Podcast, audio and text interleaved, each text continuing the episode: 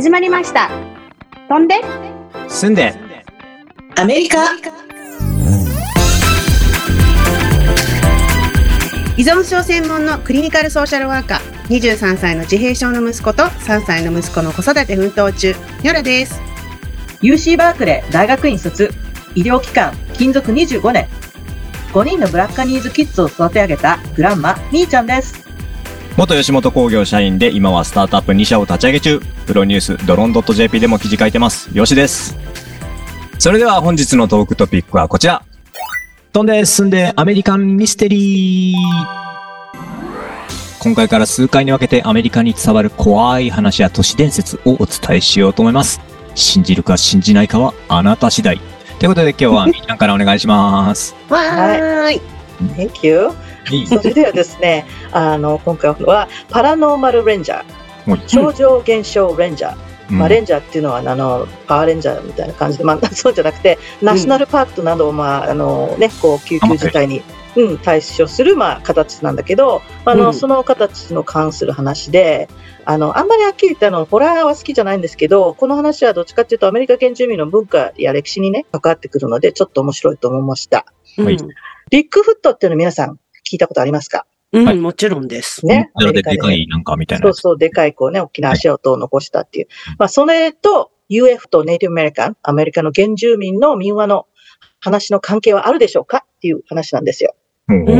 はいはいまずはですね、あの、インアメリカアメリカ、インディアンはリザベーション、そう、保留地っていうのがあって、そこは、あの、ネイティブアメリカンが自分自身をね、が統治して、あの、彼らの文化的、社会的伝統のいくつかを、まあ、維持することが可能にしている地域なんですけれども、うん。ナバホ族って言って、そこのナバフォネーションっていうのは、あの、アメリカ大最大のインディアンの、あの、ネイティブアメリカの遺留地で、うん。まあ、あーすごく広くてですね、えっ、と、場所的にはですね、あの、ラスベガスから、あの、東に7時間ぐらいのところで、もう、本当にもうバーンとこう広いね、こう、アメリカでこう、いわゆる、あの、イメージするような場所で、まあ、すごい大きな、まあ、場所なんですよね。うん、で、まあそこ、まあに2000年にナバホレンジャーのスタン・ミルフォードさんとジョナサン・ドーバーさんは、あのナバホネーションにおける超常現象のあの報告をじゃあ調査するように命じられました。うん。その二人は選ばれたのは、あの、入り内内外で育ったので、あの、うん古代のナバホのね、伝統とタブーに敬意を払いながら、あの、超常現象を客観的かつ科学捜査に基づいて調査する独自の能能力を、まあ、備えているっていうので、この調査の仕事には匹敵だっていうことで選ばれたわけですね。彼らの報告書は衝撃的だったのは、ビッグフットや UFO の目撃情報、悲惨な超常現象を報告した留地の住民をインタビューした、あの、衝撃的なゾッとするような調査の出会いの記録なわけですね。へえ。で、最初の調査で、ニューメキシコ州のサンマン川沿いにある美しい農村、アッパーフルーツランドっていうのを訪れました。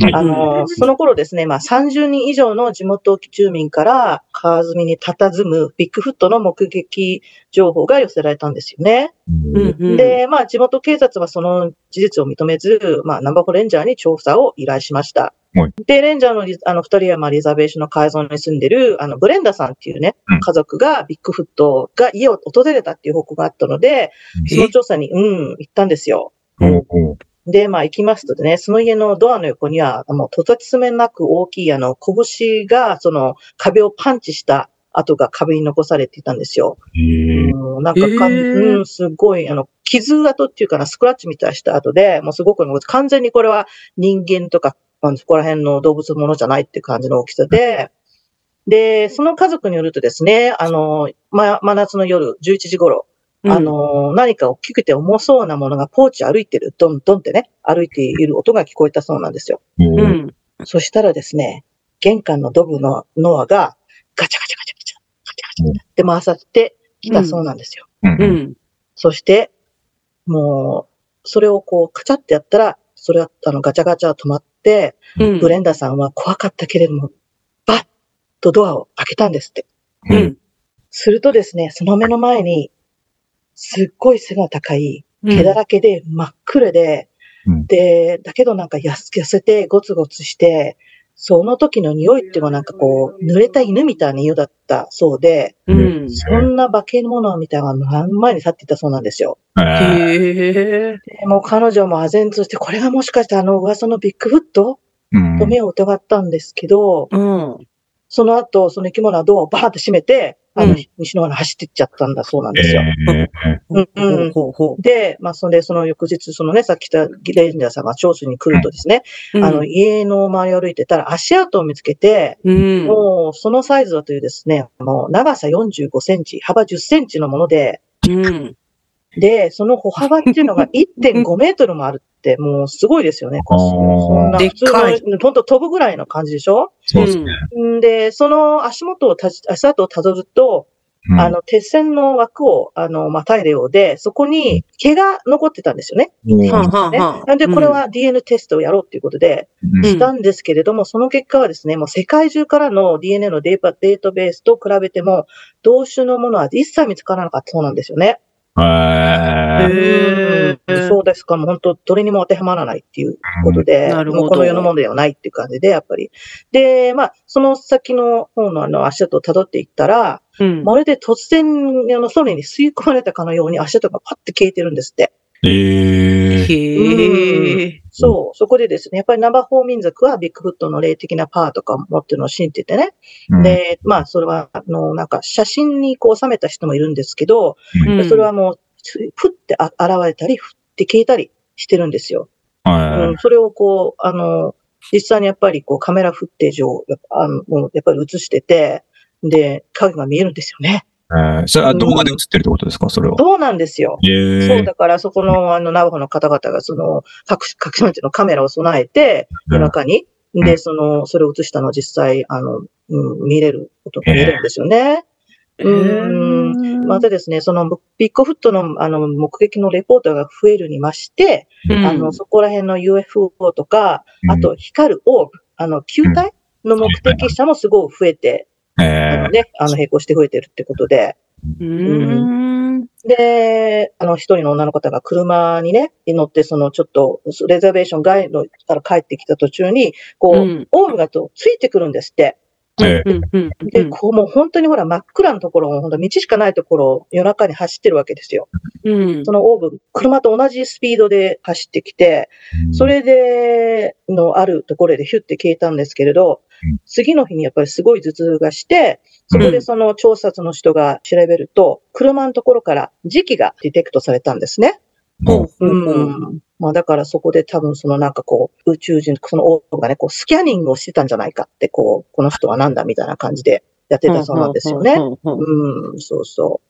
で、まあ、パラノーマルやね、スーパーナチュラルの要素はナバホの文化の中にすでにもう、あの、根付いていて、うん。あー彼らのあネイティブアメリカの民族としてね、うん頂上結晶活動の話はもう代々語り継がれてきました。そこにあるレッドロックキャニオンっていうのを、あの、うん岩井岩井がうんレッドロックキャニオンの岩岩江あののペドログリフっていうのは何千年の前のものなんです。多分皆さんも見たことあると思うんですけど、こうある、これはある。うん、そうそう。で、それは何千年の前のもので、そこには絵が描かれているのは、まあ飛行機、飛行物体やね。なそこで、あの、ナバフの人はスターピーポーって言うんですけど、まあ、聖人って呼ばれた宇宙人が、あの、まあ、書かれているわけですよね。うん、で、ナバフの長老の方はですね、まあ、その、まあ、ワイズメン、そういうトライブの人は、それはタブーだから、あの、話すべきにはないって、こう、禁じてきたんですよ。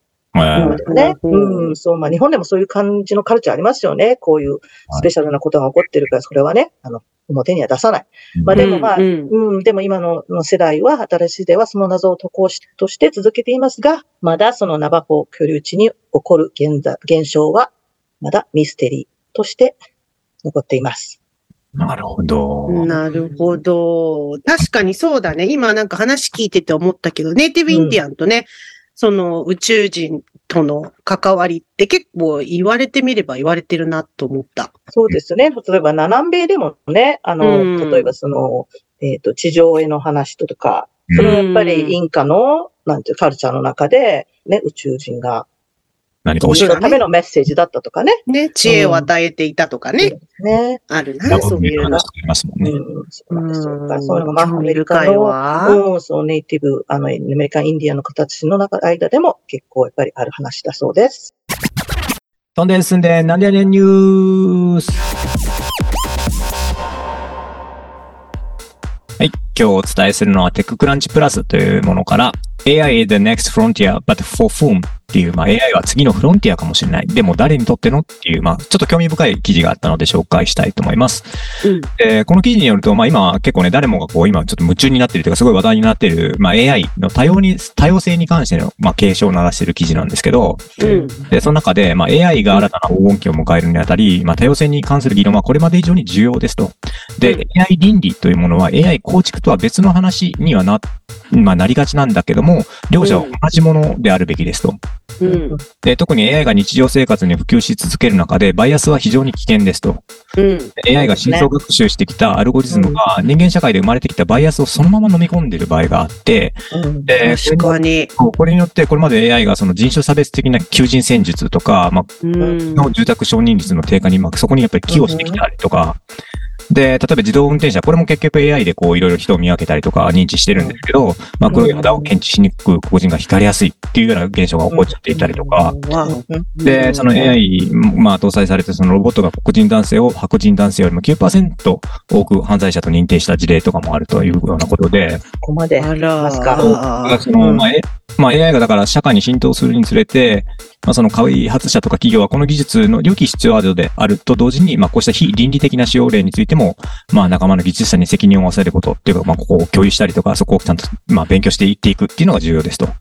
うん。深いな、これは。うんそう。だからちょっとこれ、あ確かに、うん要は今までね、人間がこう、まあ、過ごしてきたこと、それが文献に残ってきたことみたいなことを全部今 AI がうんそれを学習してるので、そうすると、その中に含まれていたバイアスとかをそのまま飲み込んで、まあ、勉強して、で、AI に何か聞いたらそれが返ってくるって今、それがちょっと起こってるみたいで、うんううんん。うん。恐ろしい。いや、それ気になってました。うん。うんそうなんですよ。だからちょっとこれはその、まあ非常に重要だなと思ってちょっと今日取り上げたんですけど、うん。うんそうまあですね。うんまあ、記事の中で、その、まあ、この開発とかにも携わったりとか、そういうこ、あの、のなくそうっていう知ってる方は、まあ、偏見を完全になくすことができるかどうかは、まあ、わかりませんと。うん。ただ、その、まあ、AI を活用したスケーラブル、まあ、大きくなっていくそのアプローチによって、まあ、バイアスを特定して分析して、うん。で、まあ、それをう、ん。まあ、データ駆動型の意思決定支援ツールとかプラットフォームを提供して、まあ、うん。バイアスを軽減したり除去できる可能性があるので、まあ、その可能性を推し進められると信じてますっていうふうに、まあ、一応は述べてるんですけど、うん。うん。だからまあ今本当に AI 僕も今そのチャット GPT とか使っていろいろ、うん、まあ何ができるかとかやってはいるんですけど、確かにすごく、ゆ優秀ではあるんですよね。まあ何聞いてもそれらしく答えてくれるので。逆にこうそういうロボットとか AI だとそういうそういう人間の感覚がなんかできるのかなって思ってたけど確かにそういうアルゴリズムを使うとなるとどこから情報を取っていくかっていうの気になってましたよね。そうですね。だからこの。だからどこからというのが、これが結局そのほとんど全部の文献みたいなものを読んできているというか、だから今社会にあるバイアスがそのままうん。反映されてるっていうことだよねうん。可能性があるんですよね。しかも誰がそれをね、使、なんていうの？教えてるかっていうかさ、その人の意思とかも結構入ってきちゃったりしそうだよね。そうですね。ただ意思、そこはもうあまりにも大きいので、人の意思というよりも社会にあるっていうようにう書い。た方が大きいかなと思って、ただ、こなのでここでも書いてあるように、まあどういうバイアスがあるかをちゃんと特定して分析して、で、それをまあ除去したりとか、軽減するっていうふうな、まあ調整、それこそアルゴリズムの調整うん。が多分必要になってくるんだなと思いますね。奥が深すぎて、なんか言葉分を分かってく。れる、そういうこう、バイアスの部分を分かってくれる AI があるといいね。そう、だからバイアスをそこまでまあ、バイアスを特定していけるような、まあそういうことまで含めて、そうですね、今おっしゃったみたいに、こうできるようになるといいですね。そうですね。うん。いい情報です。ありがとうございます。うん。はい。ということで今日はアメリカンミステリーの話をしましたけど、皆さん楽しんでいただけましたでしょうか？今後もアメリカンカルチャーだったり、投資の話だったり、様々なトピックで話していきますので、ぜひチャンネル登録よろしくお願いいたします。Twitter、Instagram、ノートもやってるので、そちらの方でも今日話した話題や、それ以外でも飛んで住んでアメリカのリアルな姿を伝えていきます。ご視聴ありがとうございました。Thank you for listening. See you next time. Bye Bye bye.